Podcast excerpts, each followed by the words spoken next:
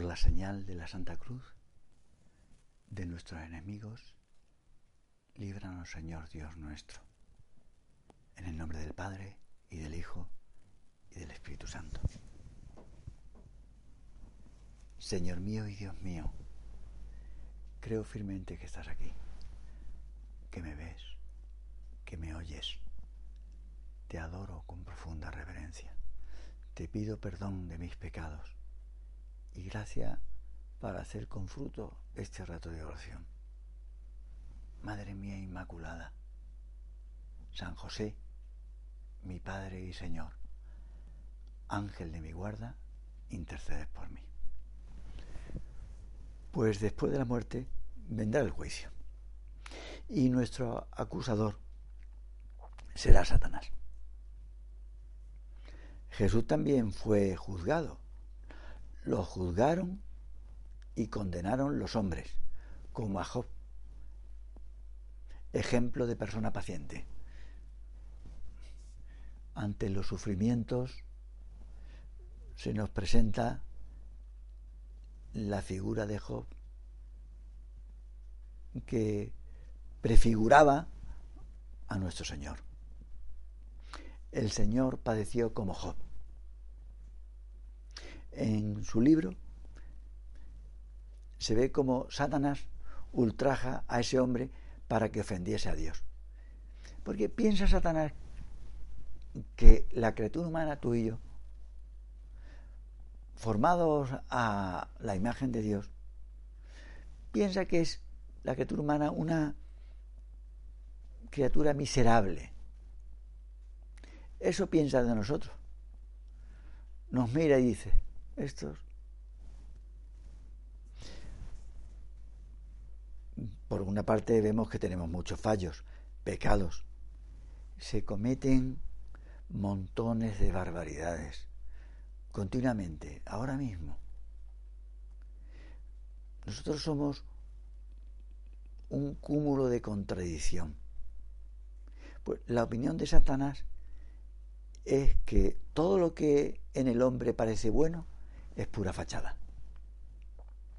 Si pones al hombre en dificultades, su piedad se queda en algo sensiblero. Eso piensa de nosotros que solo nos importan nuestros propios bienes. Mm, el bienestar, lo que llamamos. Ese es el diagnóstico que Satanás hace del hombre. Por eso en el Apocalipsis se describe al demonio como el acusador de nuestros hermanos, el que los acusaba ante nuestro Dios.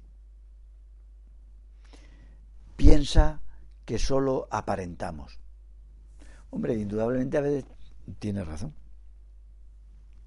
Pues Satanás quiere demostrar su tesis con el justo Job. Si a este hombre le llega la contrariedad, acabará renunciando también a su vida de unión con Dios. Nada más que hay que poner la prueba.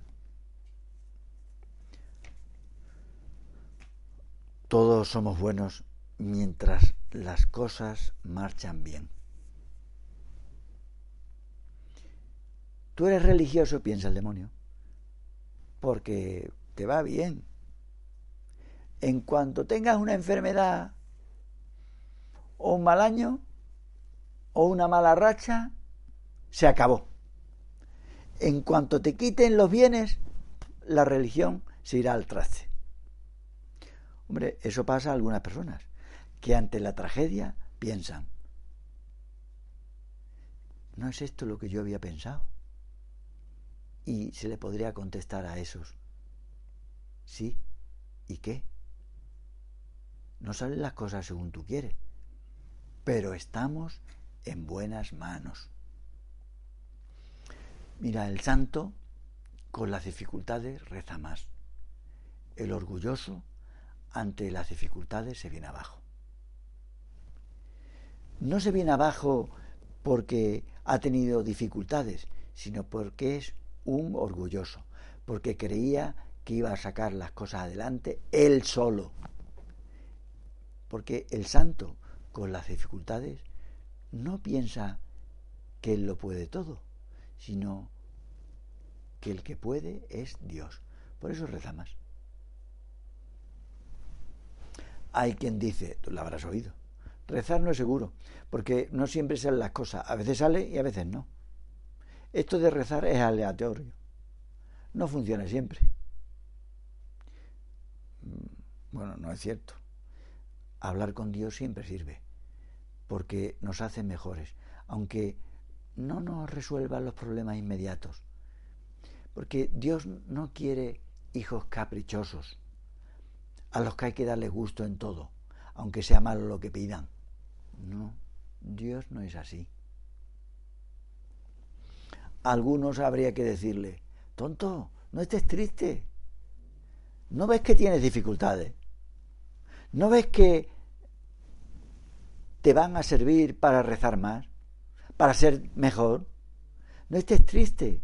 Ahora es cuando puedes demostrar al Señor que le quieres, no con, cuando todo te salía bien. ¿Por qué estás triste? ¿No ves que así Satanás quiere confirmar su tesis? Dale donde le duele al enemigo, con la cruz. Él ve la cruz y sale pitando. En las películas de endemoniados se ve como huye ante ella. La cruz no es solo una imagen, con la cruz viene la vida, con mayúscula. El demonio no entiende la cruz, se desconcierta ante ella.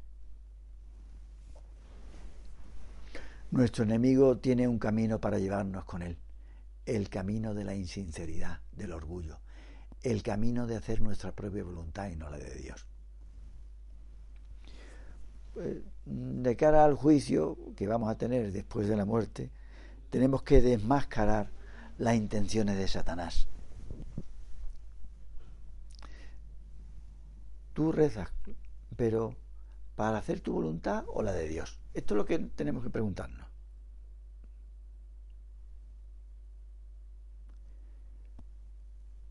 Puedes desenmascarar esa, esa piedad descubre el juego del enemigo. Él es tan soberbio que piensa que siempre tiene razón, pero como no conoce la humildad se desconcierta.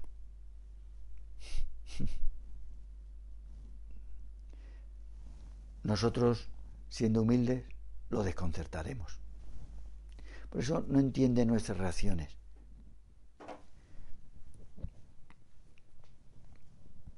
No las entiende. Si Dios hubiera hecho la voluntad de Satanás, el demonio se hubiera quedado satisfecho. Se hubiera quedado de parte de Dios. ¿Sabes para qué? Para que Dios le sirviera. Como tú y yo a veces. ¿Por qué nos ponemos tristes? ¿Por qué nos desanimamos? ¿Por qué no salen las cosas según nuestra voluntad? Pues esa es la prueba.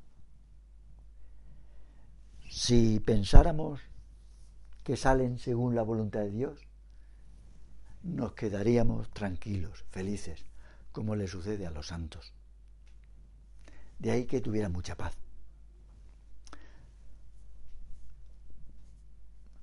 Cuando nos vienen las intranquilidades,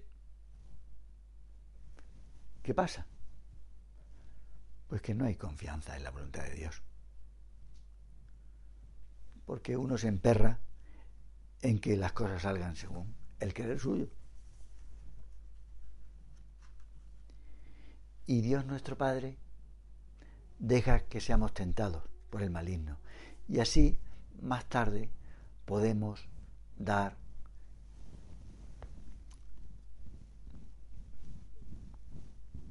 podemos obtener el premio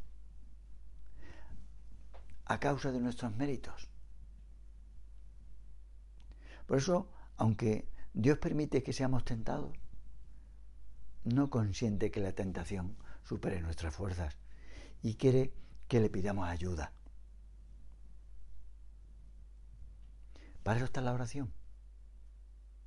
Porque con la oración los lazos que nos unen a Él se hacen más fuertes. Jesús rezaba durante su vida y nos enseña a rezar. ¿Qué es lo que Él nos dijo? No nos dejes caer en la tentación. Decíselo a vuestro Padre del cielo.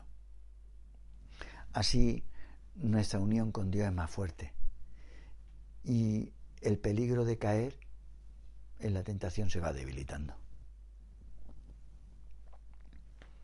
En Jesús la unión con el Padre era estrechísima y el peligro de caer en la tentación era nulo.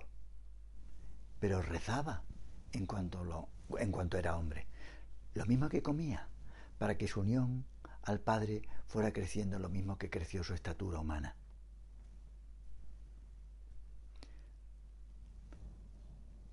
Vamos a pedirle a la Virgen, nosotros también ser almas de oración, para no caer en la tentación. Te doy gracias, Dios mío, por los buenos propósitos, afectos e inspiraciones que me has comunicado en esta meditación. Te pido ayuda para ponerlos por obra.